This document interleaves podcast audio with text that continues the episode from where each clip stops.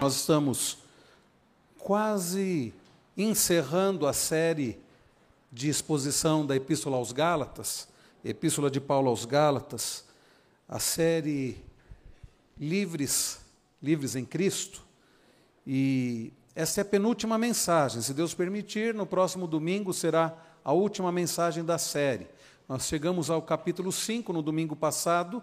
Nosso irmão Seminarista Cleiton expôs dos versos 1 a 12 Abra novamente sua Bíblia em Gálatas capítulo 5, dando continuidade. Gálatas, capítulo de número 5. Nós vamos dar continuidade a partir do verso de número 13. Gálatas, capítulo 5, a partir do verso 13. Deixa a sua Bíblia aberta. Ao longo da mensagem, nós leremos a palavra do Senhor. Gálatas 5, a partir do verso 13. Nós vamos orar mais uma vez. Bendito Pai Celestial, damos-te graças por tudo que já pudemos vivenciar, ó Pai, nesta noite, neste culto, prestar ao Senhor, este culto de adoração. E agora, ó Pai, pedimos-te, neste momento em que a tua palavra será pregada, será exposta, que o Senhor, ó Deus, fale ao nosso coração, que seja, ó Deus, uma exposição fiel, uma exposição, ó Deus, edificante, que o teu Espírito Santo aplique aos nossos corações a tua palavra, ó Pai, que o Senhor não permita que nada nos atrapalhe de prestarmos atenção à exposição da tua palavra, que o Senhor tenha misericórdia da minha vida, ó Deus, alguém tão dependente, tão fraco, tão carente da tua graça e do agir do Senhor na minha vida e através da minha vida. Em nome de Jesus, ó Deus, nós oramos gratos. Amém. Irmãos, eu me lembro o meu primeiro emprego, trabalhei numa indústria que fabricava, fabrica ainda, máquinas ah, de embalagens, máquinas para a indústria alimentícia, farmacêutica. E, e, era interessante, eu me lembro bem, eu trabalhei 10 anos nessa, praticamente 10 anos, entrei com 14 anos, e, e era interessante que nós montávamos a máquina, eu era da parte elétrica, nós montávamos o painel, ligávamos tudo na máquina e depois de pronta nós tínhamos que testar a máquina. E os clientes eles tinham que mandar produto para testar. Ah, como era bom quando era máquina para embalar bombons, por exemplo, né? E, e, nós comíamos, e eu me lembro de, de, acontecer, de ter acontecido algumas vezes, de chegar na hora de testar a máquina, cadê o produto? E nós levamos bronca, vocês comeram todo o produto, precisamos testar a máquina. Ah, mas era curioso que nas máquinas da, da área farmacêutica, os clientes mandavam também, mas eles não mandavam remédio de verdade. Eu não sei se com medo da gente tomar aqueles remédios, não, certamente não. Não duvido que alguns tomassem, que tomariam, né? mas pelo custo. E, e aquele produto, imagine se eles fornecessem medicação de verdade, comprimidos de verdade, e aquilo seria perdido. Então o que eles faziam? Eles mandavam comprimidos, mandavam cápsulas, mandavam tudo de farinha. Não sei explicar qual era exatamente o produto, mas me parece que era farinha. Então nós testávamos a máquina, aqueles, aqueles, aqueles, aquelas cápsulas, aqueles comprimidos eh, ah, nos, ah, nos blisters, depois a máquina que colocava, então vinha aquela parte de plástico, aquela parte de alumínio, recortava e depois colocava na caixa com bula e tudo.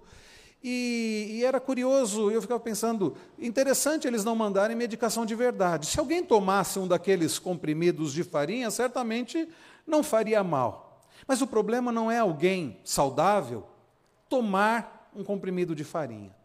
O problema é alguém doente. O problema, alguém precisando de uma medicação, tomar um comprimido de farinha. Isso, eu não sei se você já ouviu, eu ouvi algumas vezes não sei se por imprudência de laboratórios farmacêuticos, não sei se ah, quadrilhas, acontece isso, quadrilhas que é, é, fazem comprimidos falsos, chamados placebo, de farinha, e vendem como se fossem verdadeiros, e pessoas doentes, pessoas tomando aqueles comprimidos, e o resultado não é o resultado esperado. Quantas pessoas morreram por ingerirem remédio falso? Medicação falsa e não a verdadeira.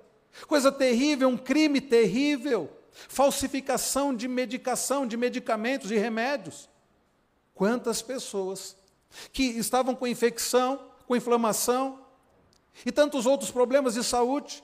Tomaram comprimidos, medicação falsa, adulterada, e tiveram então o seu caso de saúde agravado e vieram a óbito. Alguns certamente estranharam que o efeito não era o desejado. Alguns certamente relataram e foram acompanhados por médicos que perceberam que o efeito não era o esperado. Porque é algo falso, algo adulterado. Pode ser medicação, pode ser combustível, pode ser tanta coisa. Falso, adulterado não irá trazer, meus irmãos, o resultado esperado. Não irá, na prática, trazer o resultado esperado. Assim também é em relação ao Evangelho. Um evangelho falso, um evangelho adulterado, um falso evangelho não irá, queridos, causar os efeitos práticos desejados. Nós não teremos os efeitos práticos desejados quando o evangelho pregado, quando o evangelho vivido não é o verdadeiro evangelho. Até aqui, nessa série de exposição da Epístola aos Gálatas, nós temos visto o apóstolo Paulo de forma diligente, de forma é, bastante, bastante firme, bastante também amorosa, Paulo tratando com aqueles crentes lá da região sul, provavelmente da Galácia, que foram visitados por falsos mestres, judaizantes. Era aquele, eram pessoas que acreditavam que era necessário cumprir a lei de Moisés, que era necessário a circuncisão, que era necessário observar as festas religiosas judaicas para obterem a salvação. Nós temos falado sobre isso ao longo de, desses últimos, dessas últimas semanas, desses últimos meses. E Paulo, então, de forma como um pastor amoroso, preocupado, atencioso, Paulo vai tratando com aqueles irmãos, e desde o capítulo 1, Paulo vai expor qual é o verdadeiro evangelho. Paulo vai combater o legalismo, que é, era aquela ideia de que é possível obter a salvação pelo nosso esforço pessoal. Paulo vai dizer: não, é tudo pela graça. Nós fomos justificados pela fé em Cristo Jesus. É a salvação pela graça, não é pelo nosso mérito. Mas Paulo, meus irmãos, chega num ponto em que ele vai alertar aqueles nossos irmãos do passado contra o perigo de caírem num outro extremo. Se um extremo é o legalismo, o outro extremo é a libertinagem. E Paulo, meus irmãos, a partir aqui do capítulo 5, verso 13, até o capítulo 6, verso 10, vai ensinar sobre os efeitos práticos do Evangelho. Os efeitos práticos do Evangelho. Os Gálatas então estavam fascinados com o falso Evangelho, o Evangelho das obras, né, do legalismo. O Evangelho, queridos, do legalismo, que é um falso Evangelho, não leva as pessoas a viverem para a glória do Senhor, não levam as pessoas a fazerem qualquer coisa para a glória do Senhor em gratidão. O evangelho, o falso evangelho, que é o evangelho do legalismo, leva as pessoas a, a se esforçarem para obterem os méritos, pelos seus méritos, a salvação e as bênçãos do Senhor, leva à soberba, leva ao, ao orgulho, leva à busca da glória própria. Ah, fui eu que fiz, eu que alcancei, eu me esforcei, eu mereço. É um falso evangelho.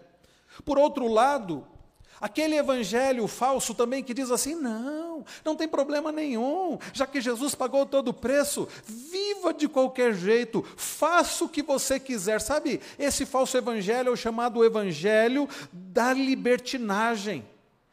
Sabe, esse evangelho da libertinagem também não glorifica a Deus, também não leva a pessoa a viver em santificação, a glorificar a Deus, a amar ao próximo, não, leva a pessoa a viver de qualquer jeito, a viver para ela mesma. Ah, eu posso fazer o que eu quiser, está tudo liberado, eu vou viver seguindo o meu coração. Hoje à tarde, eu falava para uma adolescente, uma jovem muito querida aqui da igreja, celebrando o aniversário dela, eu dizia: minha irmã, Cuidado, não siga o seu coração. Porque essa mensagem, siga, siga o seu coração, ela é perigosa, porque o nosso coração é enganoso. Então, o evangelho da libertinagem que diz: olha, faça o que você quiser já que é tudo pela graça, também, meus irmãos, ele é falso, ele é perigoso. Ambos os evangelhos, tanto o do legalismo como o da libertinagem, são falsos, perigosos, pecaminosos. Ambos não glorificam a Deus, ambos não nos levam a viver para a glória de Deus e para o bem do próximo, não. eles nos levam a viver para nós mesmos.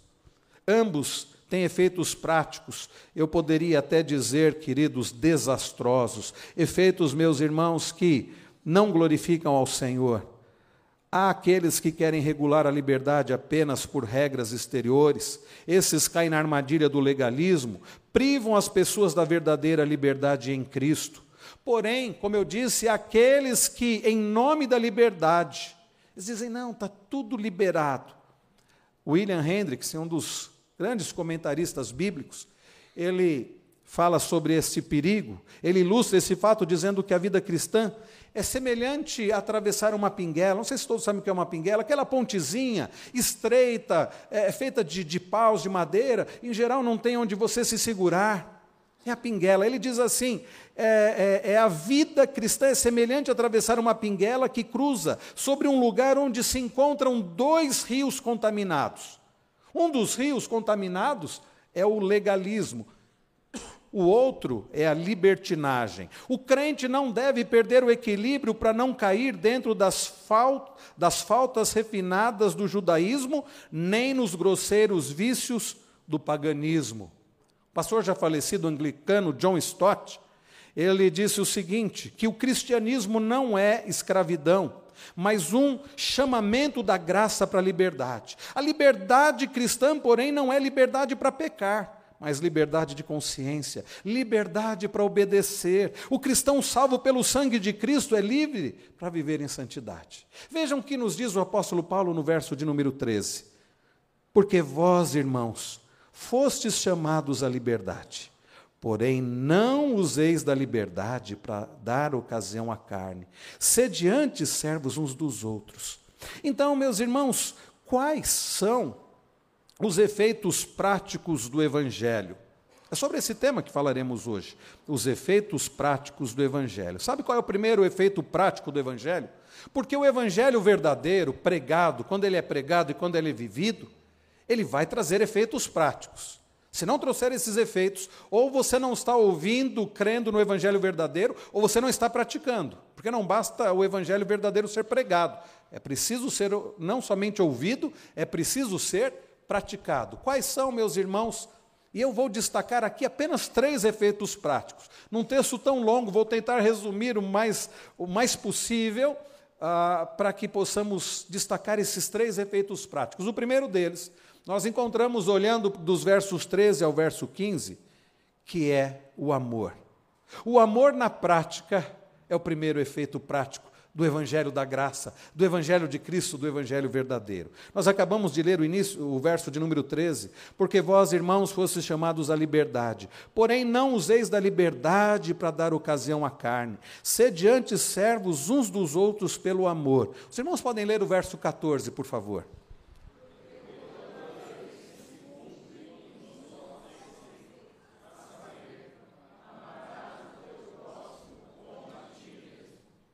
Se vós, porém, vos mordeis e devorais uns aos outros, vede que não sejais mutuamente, mutuamente, diz Paulo, destruídos. Irmãos, como nós dissemos, Paulo ah, estava até aqui ensinando aqueles nossos irmãos do passado sobre o perigo do legalismo, dizendo: cuidado, não creiam nisso. Quem foi que enfeitiçou, fascinou, hipnotizou vocês? Por que, é que vocês estão deixando o Evangelho da graça, o Evangelho de Cristo, o Evangelho genuíno, verdadeiro, para este falso Evangelho do legalismo? Mas então, queridos irmãos, Paulo, o apóstolo havia chegado ao ponto de desejar que os agitadores se mutilassem totalmente a praticar a, a circuncisão. É o verso 12, foi o último versículo, foi pregado no domingo passado. Em contrapartida, os Gálatas eram queridos irmãos que haviam sido chamados à liberdade em Cristo. No entanto, havia o risco daqueles irmãos errarem no outro extremo, na libertinagem. Bom, já que não é pela lei, já que nós não seremos salvos pela lei, já que é pela graça, já que fomos justificados pela graça, através da, eh, pela fé em Cristo Jesus, através da graça, então vamos viver de qualquer jeito. Não que isso já estivesse acontecendo, né, meus irmãos? O que me parece é que o apóstolo Paulo estava ensinando de forma preventiva, para que aquilo não acontecesse.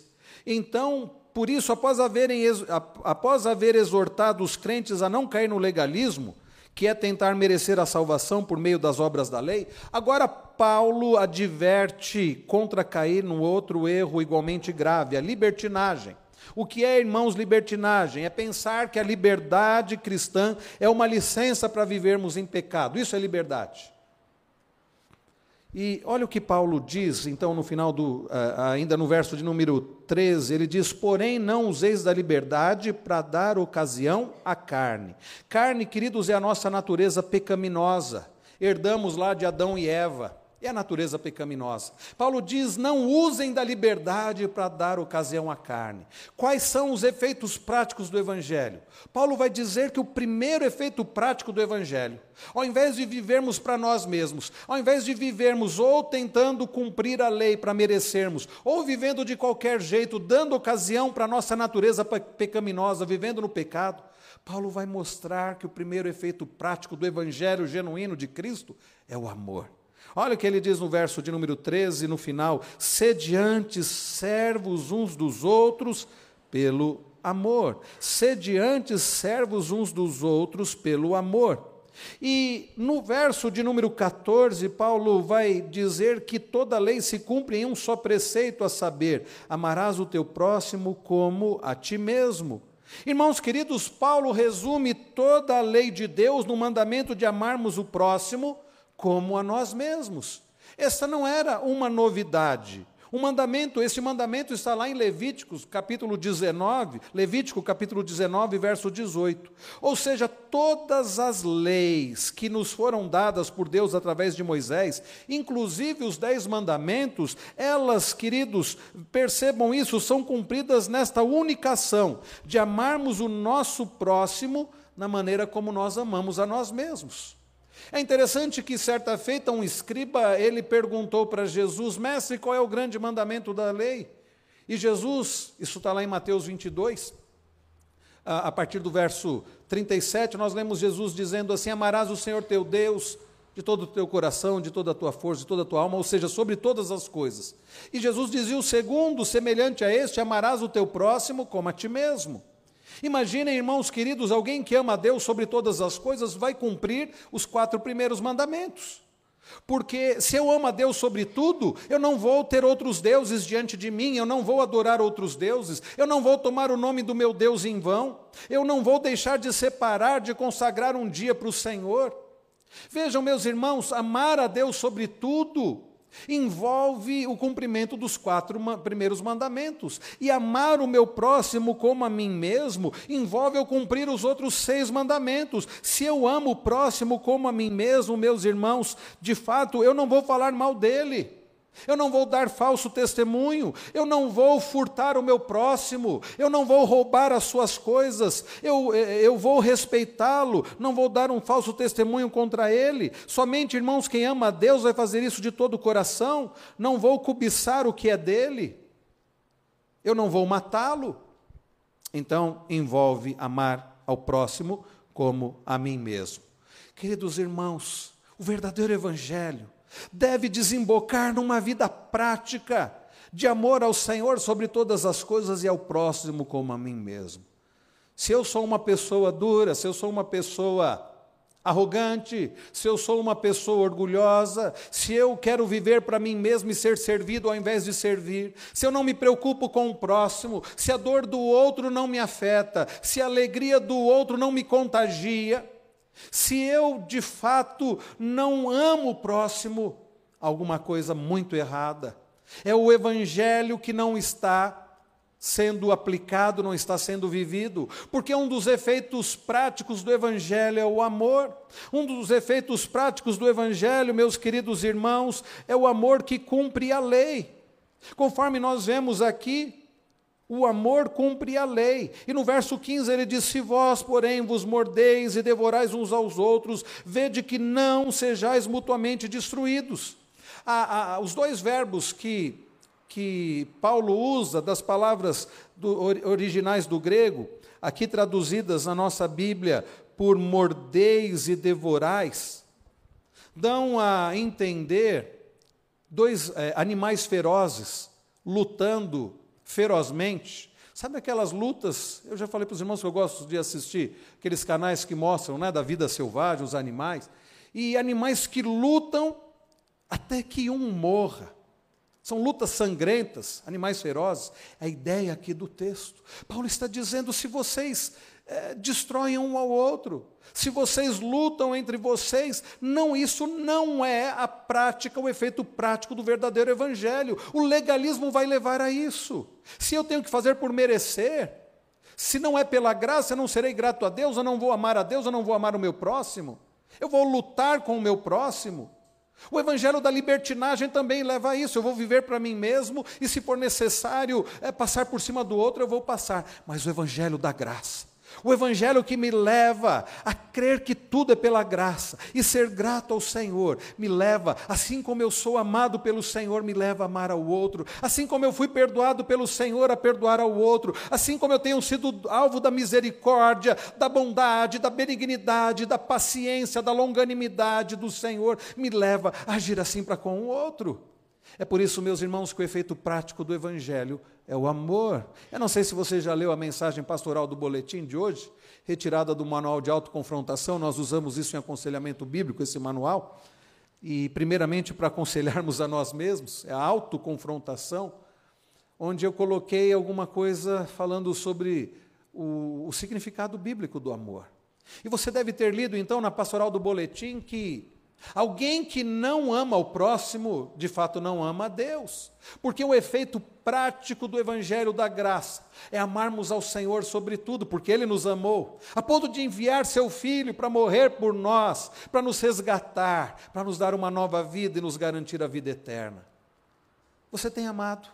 Você ama a Deus sobre tudo e o próximo como a você mesmo? Você de fato tem vivido em amor? Se você não tem vivido em amor, há alguma coisa muito errada na sua vida.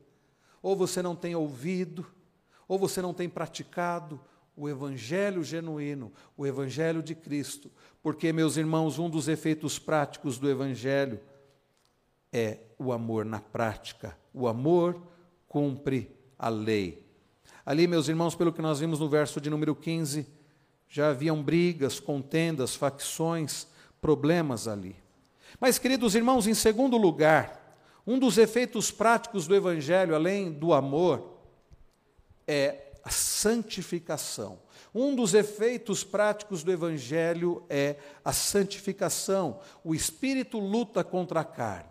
Eu quero que você acompanhe comigo a leitura a partir do verso de número 16 Vejam o que Paulo diz: Digo, porém, andai no espírito e jamais satisfareis a concupiscência da carne. Essa palavra concupiscência é o desejo, né? o desejo pecaminoso, a concupiscência da carne. Paulo diz: para você não atender, não satisfazer os desejos da carne, você precisa andar no espírito. Um dos efeitos práticos do evangelho da graça, meus irmãos, é sermos levados, fortalecidos, conduzidos pelo Senhor a vivermos na, no espírito e não na carne. Paulo continua dizendo: porque a carne milita contra o espírito e o espírito contra a carne, porque são opostos entre si, para que não façais o que porventura seja do vosso querer. Paulo fala, meus irmãos, de uma batalha. Que batalha é essa? A carne contra o espírito. A carne, como eu já disse, é a nossa natureza pecaminosa.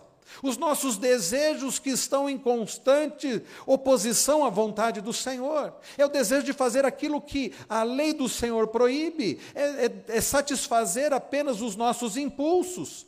E é uma luta da nossa carne contra o espírito.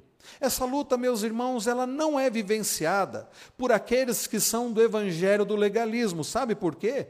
Porque o legalista que confia em si mesmo, ele não consegue vitória nesse conflito. O legalista, nesta luta da carne contra o espírito, ele vai confiar em si mesmo, ele vai buscar fazer tudo pela sua força para fazer por merecer, e ele sempre vai se frustrar, porque a parte do Senhor nós não podemos nada. Você já tentou viver em santificação pela sua força? Ah, eu vou conseguir. Ah, eu vou me esforçar muito porque eu posso. Eu consigo. Eu sou capaz. Você vai se frustrar. Então, para o legalista, para aquele que é do evangelho do legalismo, esse conflito não faz sentido porque ele não vai conseguir nunca vencer esse conflito. Ao mesmo tempo, aqueles que são do evangelho da libertinagem também não. Sabe por quê? Porque aqueles que são do falso evangelho da libertinagem, eles não estão nem aí. Luta da carne contra o espírito. Eu quero é curtir a vida.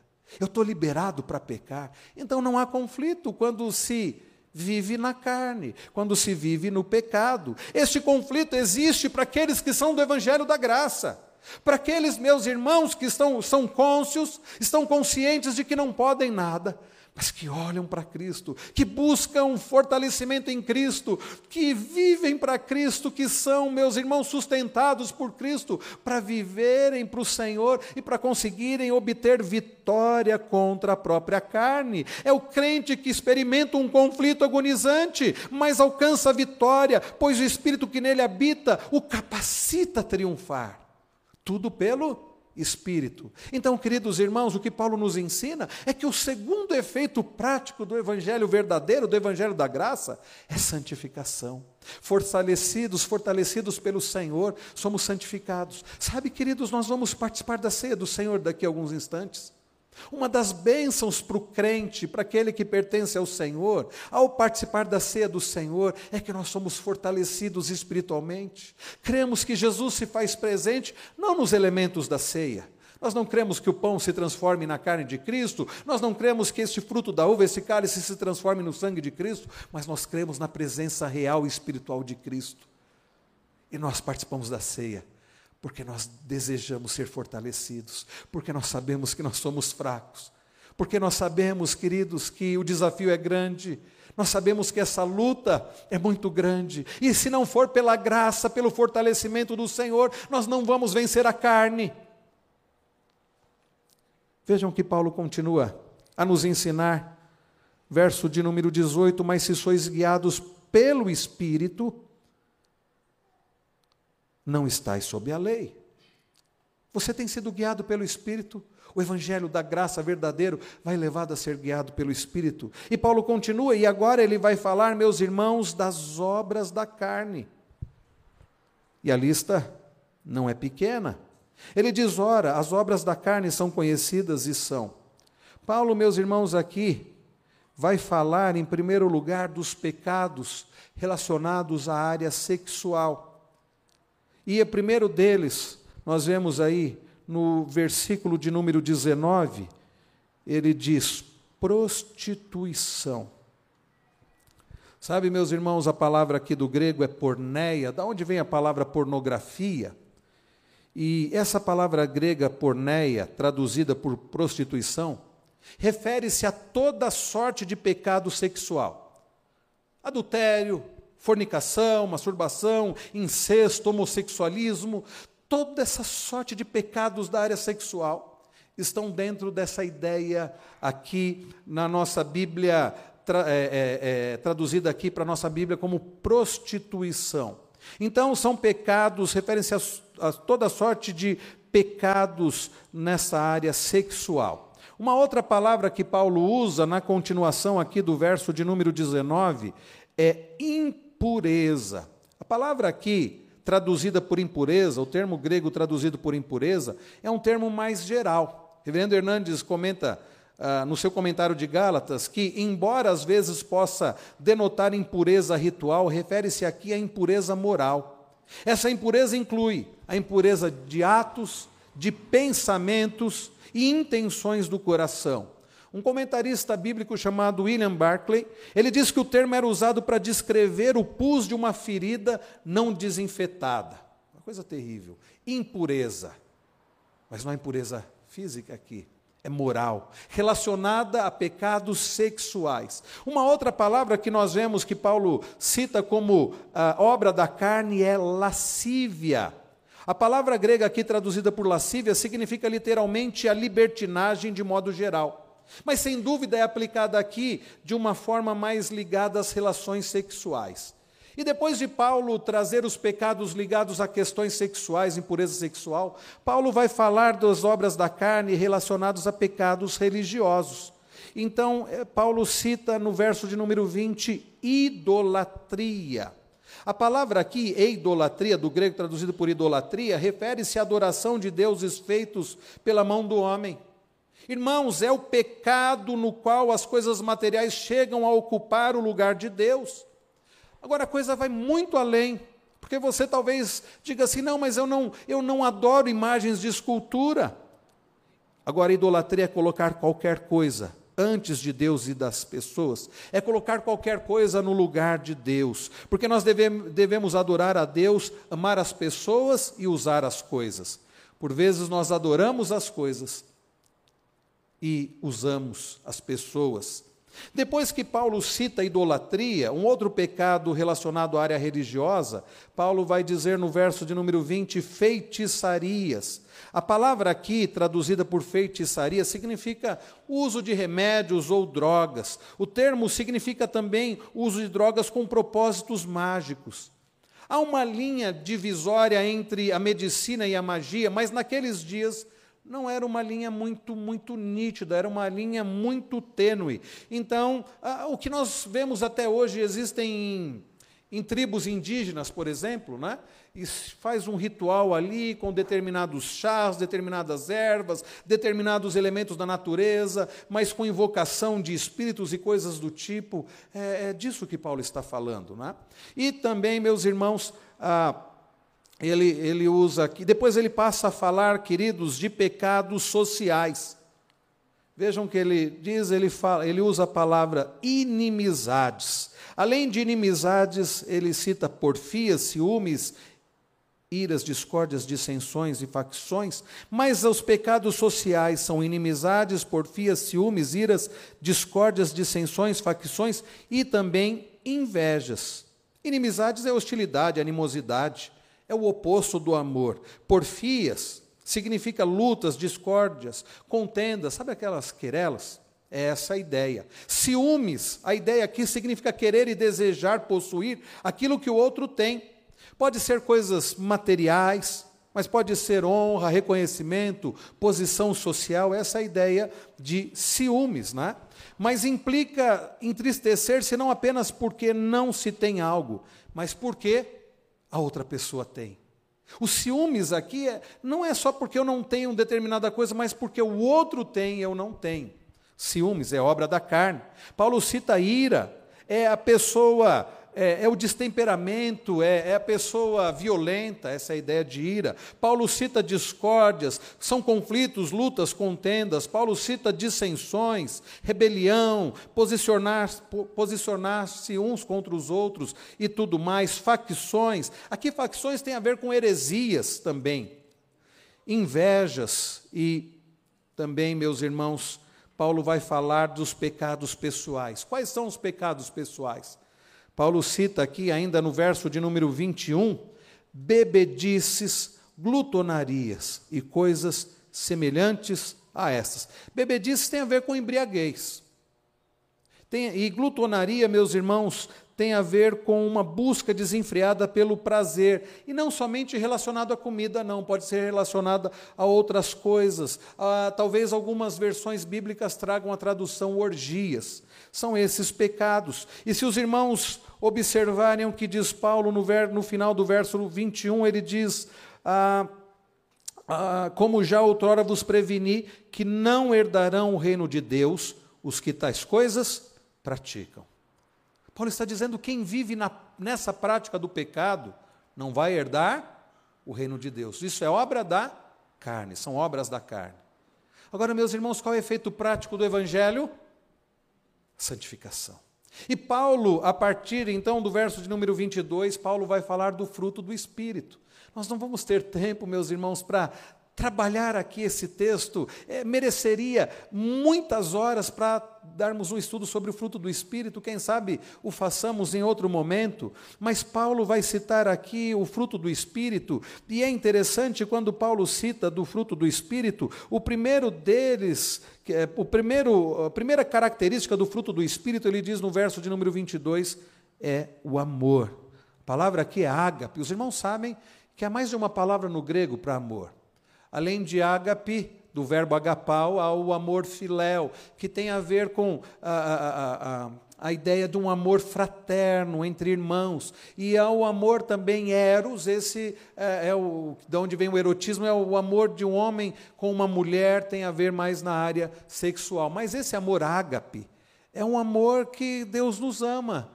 É o amor ágape. Aqui significa servir uma pessoa para o bem dela, ou por seu valor intrínseco, não pelo que ela pode nos proporcionar. É você amar porque você resolveu amar. Deus nos amou não porque ele nos viu, ele viu alguma coisa boa em nós, mas apesar de nós.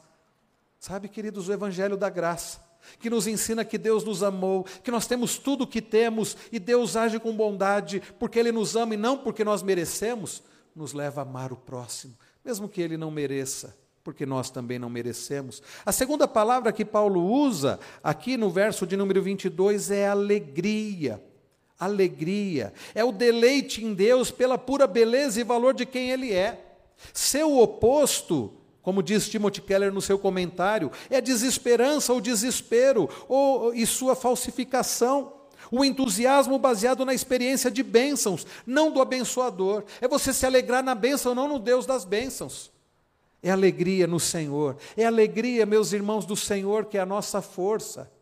O apóstolo Paulo escreve lá em Filipenses 3:1, Filipenses 4:4, alegrai-vos no Senhor. Essa é a alegria do próprio Deus. Paulo usa uma outra palavra para a característica do fruto do espírito, que é paz significa confiança e o descanso na sabedoria e no controle de Deus, não em nós mesmos. Eu dizia pela manhã, na abertura da escola dominical, falando sobre o Salmo 121, que o remédio contra a síndrome do pânico é confiarmos no cuidado amoroso e poderoso do Senhor. Eleva os meus olhos para os montes, de onde me virá o socorro? Ah, o meu socorro vem do Senhor. Quem é este Senhor? Que fez os céus e a terra. É o Deus Todo-Poderoso. É o Deus que não cochila, que não dormita, não dorme o guarda de Israel. É o Deus Todo-Poderoso que nos ama. Somente nessa confiança, no amor e no poder de Deus, podemos ter paz, a paz do Senhor que excede todo entendimento. Paulo cita paciência, é a capacidade de enfrentar problemas sem perder a cabeça ou partir para o ataque a torto e a direito. É aquela longanimidade, assim como Deus tem sido longânimo e paciente conosco.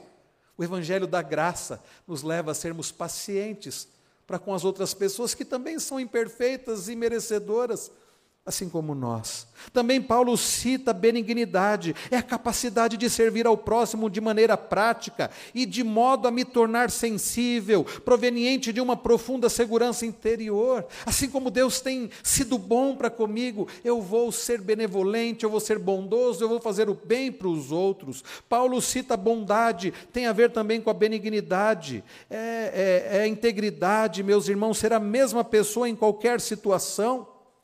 Também Paulo cita a fidelidade, é sermos pessoas confiáveis. Paulo cita também, queridos, amabilidade, humildade, abnegação. Paulo cita domínio próprio. Tudo isso, meus irmãos, é possível para pessoas imperfeitas como nós. Sabe por quê? Porque isso é fruto do Espírito. Sim, você pode ser uma pessoa difícil, uma pessoa que tem problema com ira, uma pessoa que explode em ira, mas pela graça de Deus, você pode ter domínio próprio, porque isso é fruto do Espírito. No evangelho do legalismo, isso não dá certo. Porque a pessoa tenta fazer as coisas pela sua força, pela sua capacitação. No evangelho falso da libertinagem, a pessoa vai viver na carne. Mas no evangelho da graça, nos leva a buscar a capacitação do Espírito para sermos pessoas amorosas, para sermos pessoas pacientes, para sermos pessoas bondosas, benignas, para sermos pessoas alegres, pacificadoras, para sermos pessoas que têm domínio próprio, pela capacitação e para a glória do Senhor. Então, a segunda, o segundo efeito prático do evangelho é a santificação. Paulo diz no verso de número 23, ele cita mansidão, domínio próprio, ele diz: contra essas coisas não há lei nenhuma condenação há para os que estão em Cristo Jesus. E Paulo diz no verso 24: os que são de Cristo Jesus crucificaram a carne com as suas paixões e concupiscências. Se vivemos no Espírito, diz Paulo, também andemos também no Espírito. Então, meus irmãos, é andar no Espírito, é viver conforme a vontade do Senhor, fortalecidos pelo Senhor para a glória do Senhor. E então Paulo diz no verso 26: Não nos deixemos possuir de vanglória. Não dê lugar para o orgulho, não dê lugar para buscar glória para você mesmo, provocando uns aos outros, tendo inveja uns dos outros, sendo gratos pelo amor, pela graça do Senhor, vamos viver para a glória do Senhor, sendo bênção na vida dos outros. E então vai entrar o terceiro efeito prático do Evangelho. O primeiro deles nós já vimos, meus irmãos. O primeiro efeito prático do Evangelho nós vimos é o amor. O segundo efeito prático do Evangelho é a santificação, no poder do Senhor, no fortalecimento do Senhor. E o terceiro efeito prático do Evangelho, sabe qual é? É a comunhão. O terceiro efeito prático do Evangelho nós vemos a partir do capítulo de número 6. É a comunhão, é o cuidado mútuo. Vejam o que diz Paulo, irmãos: se alguém for surpreendido em alguma falta, vós que sois espirituais, corrigiu com espírito de brandura e guarda-te para que não sejas também tentado. Uma igreja formada por pessoas imperfeitas como nós, pecadoras como nós, mas que vivem no evangelho verdadeiro, que é o evangelho da graça, vai ser uma igreja em que um cuida do outro, em que nos amamos e porque nos amamos, por causa do amor do Senhor que já foi derramado em nós, nós vamos cuidar um do outro. E como é que nós cuidamos um do outro? Não é passando a mão da, na cabeça da pessoa que está vivendo em pecado, dizendo está tudo bem. Sabe por que, meus irmãos, por vezes nós não confrontamos o nosso irmão em amor? Porque nós não queremos ter problema com ele. Ah, vai que a pessoa não gosta do que eu falar. Se eu me amo mais do que eu amo o outro, eu não vou confrontá-lo, não. Porque eu corro o risco dele não gostar de mim. Então é melhor deixar ele fazer o que ele quer. O problema é dele. Agora, quando eu quando eu amo o outro como eu amo a mim mesmo, eu vou me preocupar, correndo o risco dele não gostar, mas eu vou dizer, meu irmão, você está errado. E porque eu amo a Deus, isso é pecado contra Deus. E porque eu amo você, eu preciso dizer para você. Agora, é claro, eu não vou chegar diante dele com o um dedo em riste, dizendo, seu miserável, você está errado e você não é com ira, não é com explosão de, não é com orgulho, eu sou bom e você é um miserável pecador. Não. Vejam novamente o que diz Paulo: Irmão, se alguém for surpreendido em alguma falta, vós que sois espirituais, corrigiu, diz Paulo, com espírito de brandura, de forma temperante, de forma temperada, amorosa. Aliás, Paulo vai dizer que nós devemos falar a verdade em amor. Irmãos queridos, é assim, nós devemos cuidar uns dos outros, um confrontando o outro em amor. Então não é passando a mão na cabeça e nem humilhando o outro, é em amor mostrando, meu irmão, olha o que a Bíblia diz, você, você não está agindo de forma correta, mas eu estou aqui porque eu quero ser uma bênção na sua vida, e no que eu puder te ajudar, eu vou ajudar, eu vou orar com você, por você, no que eu posso te ajudar. Um cuida do outro, porque o terceiro aspecto prático do Evangelho verdadeiro é uma igreja que vive em harmonia, em comunhão. Mas Paulo diz ainda ah, ah, no verso de número primeiro: e guarda-te para que não sejas também tentado. Nós não podemos olhar para o outro como se o outro fosse menor do que nós e nós somos bons, não. O meu irmão está com um problema naquela área, eu quero ser bênção na vida dele, mas eu preciso tomar cuidado, porque se ele está tendo problema nessa área, eu também posso, porque eu não sou melhor que ele, eu tenho que tomar cuidado para que eu não caia em tentação. Na continuação, Paulo vai dizer no verso 2: Levai as cargas uns dos outros, e, sim, e assim cumprireis a lei de Cristo levar as cargas uns dos outros. Ah, meus irmãos, tem carga que é tão pesada. Tem gente sofrendo, porque está tentando carregar uma carga que ele não está aguentando. Mas você pode ser bênção na vida dele. Como eu disse, dizendo, meu irmão, eu estou aqui para te ajudar, para orar com você, para te aconselhar, para caminhar com você.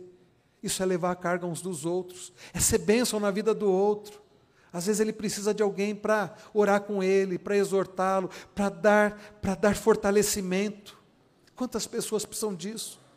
Quantas pessoas estão cansadas? Quantas pessoas estão sobrecarregadas? Quantas pessoas estão angustiadas na igreja? Estão se sentindo sozinhas? E nós poderíamos ser bênção, um na vida do outro, um levando a carga do outro. Paulo continua, verso de número, de número 4. Mas prove cada um o seu labor, e então terá motivo de gloriar-se unicamente em si e não no outro. Desculpa, meus irmãos, verso de número 3. Porque se alguém julga ser alguma coisa, não sendo nada, a si mesmo se engana.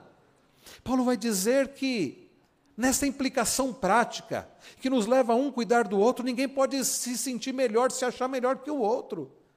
Nós somos iguais, pecadores, alvos da graça do Senhor. Pessoas que não merecem nada de bom, mas que têm sido agraciadas pelo Senhor. Então Paulo diz: não, não devemos nos julgar ser alguma coisa. E o verso 4, mas prove cada um o seu labor, o seu trabalho então terá motivo de gloriar-se unicamente em si e não no outro. E ele complementa no verso 5, que parece contradizer o verso 2, ele diz: porque cada um levará o seu próprio fardo mas não está contrariando. Alguém pode dizer, mas que estranho. No verso 2, Paulo diz para levarmos as, as, cargas uns dos outros. E no verso 5, Paulo diz cada um levará o seu próprio fardo. Pelo menos na Bíblia revista e atualizada que eu estou usando aqui, no verso 2 é usada a palavra carga, e no verso 5 é usada a palavra fardo, porque de fato na língua original, no grego koinem, que foi escrito no Novo Testamento, Paulo usa palavras diferentes. A primeira delas, carga é aquela coisa pesada que a pessoa não consegue carregar. No verso 5, o fardo é como uma mochila, algo que a pessoa pode carregar. Alguns comentaristas entendem que Paulo está falando isso relacionado ainda à questão da, de você exortar o irmão, confrontar o irmão na, na dentro da esfera de disciplina. É aquela pessoa que peca, se arrepende, é disciplinada mas ela fica, e você pode ajudar ajudá-la a levar a carga, incentivando, dizendo: meu irmão, Deus te perdoou, você se arrependeu, a vida continua, eu estou aqui para te ajudar. Mas no verso 5 tem a ver com a pessoa que vai comparecer ao tribunal do Senhor, e aí você não pode levar os pecados da pessoa, e aí você não pode fazer nada por ela, porque ela vai ter que dar contas daquilo que ela fez diante do Senhor. Alguns comentaristas que entendem que é nesse sentido. Irmãos, encerrando, vejam o que Paulo diz a partir do verso de número 6. Mas aquele que está sendo instruído na palavra, faça participante de todas as coisas boas que aquele que o instrui. Não vos enganei, de Deus não se pode zombar, pois aquilo que o homem semear, isso também ceifará. Paulo, meus irmãos, vai trabalhar essa questão de, de semear e de plantar e de colher. Verso 8 ele diz: Porque o que semeia para a sua própria carne, da carne colherá corrupção, mas o que semeia para o espírito, do espírito colherá vida eterna. Queridos, como efeito prático do evangelho é o amor, como um outro efeito prático do evangelho é a santificação e também a comunhão, nós precisamos plantar estas coisas, semear estas coisas. O que temos semeado? Amor. O que temos semeado? Santificação. O que temos semeado? Servirmos uns aos outros? Então, Paulo diz no verso de número 9: E não nos cansemos de fazer o bem, porque a seu tempo ceifaremos, se não desfalecermos. Por isso, enquanto tivermos oportunidade, façamos o bem, façamos o bem a todos, mas principalmente aos da família da fé, aos domésticos da fé. Meus irmãos, o efeito prático do Evangelho é a comunhão, é vivermos em harmonia, é fazermos o, o, bem a todos. Sim, você deve fazer o bem a, todo, a toda pessoa que precisar. Jesus ensina a amarmos ao próximo como a nós mesmos. E quando alguém pergunta, Senhor, quem é o meu próximo? Jesus conta a parábola do bom samaritano. O homem caído na estrada, havia sido assaltado, estava ferido, estava ali desfalecido passa o sacerdote, vai para o outro lado da calçada, vai embora. Passa o levita, atravessa a rua, vai embora. Jesus conta que o samaritano, odiado pelos judeus, é que para, coloca, dá os primeiros socorros ali com que ele tem, coloca sobre o seu próprio animal, com isso significa que ele foi a pé, e o homem ferido, que ele não conhecia, colocou sobre o seu próprio animal, levou até um local para que aquele homem fosse cuidado, pagou e disse: Olha, se precisar, eu eu posso, eu pago mais. E Jesus pergunta quem foi o próximo. E eles respondem: aquele que de fato teve misericórdia. Então, meus irmãos, quem é o nosso próximo? É aquele que precisa. Mas Paulo, depois de dizer façamos o bem a todos, Paulo conclui dizendo, mas principalmente aos da família da fé. Porque o efeito prático do evangelho, que tem a ver com amor e santificação, tem a ver com cuidarmos uns dos outros Nós temos feito o bem a começar na família da fé? Nós devemos fazer o bem a todos. Você deve ajudar. Ajudar os de fora? Ajude. Mas não deixe de ajudar, primeiramente, ao seu irmão. Quais são os três efeitos práticos do Evangelho? Amor, santificação e comunhão. Se não temos vivido em amor, se não temos vivido em santificação, nem em comunhão, no cuidado uns dos outros, ou o Evangelho não tem sido pregado, ou o Evangelho não tem sido ensinado, ou o Evangelho pode até ser ensinado, pregado, mas não tem sido vivido. Não adianta um médico examinar corretamente alguém, não adianta o médico prescrever a medicação correta, a dieta correta, se o paciente não colocar em prática aquilo que precisa ser feito. Nós temos procurado pregar o Evangelho fiel, o Evangelho da graça. Mas a pergunta é: temos nós vivido este Evangelho?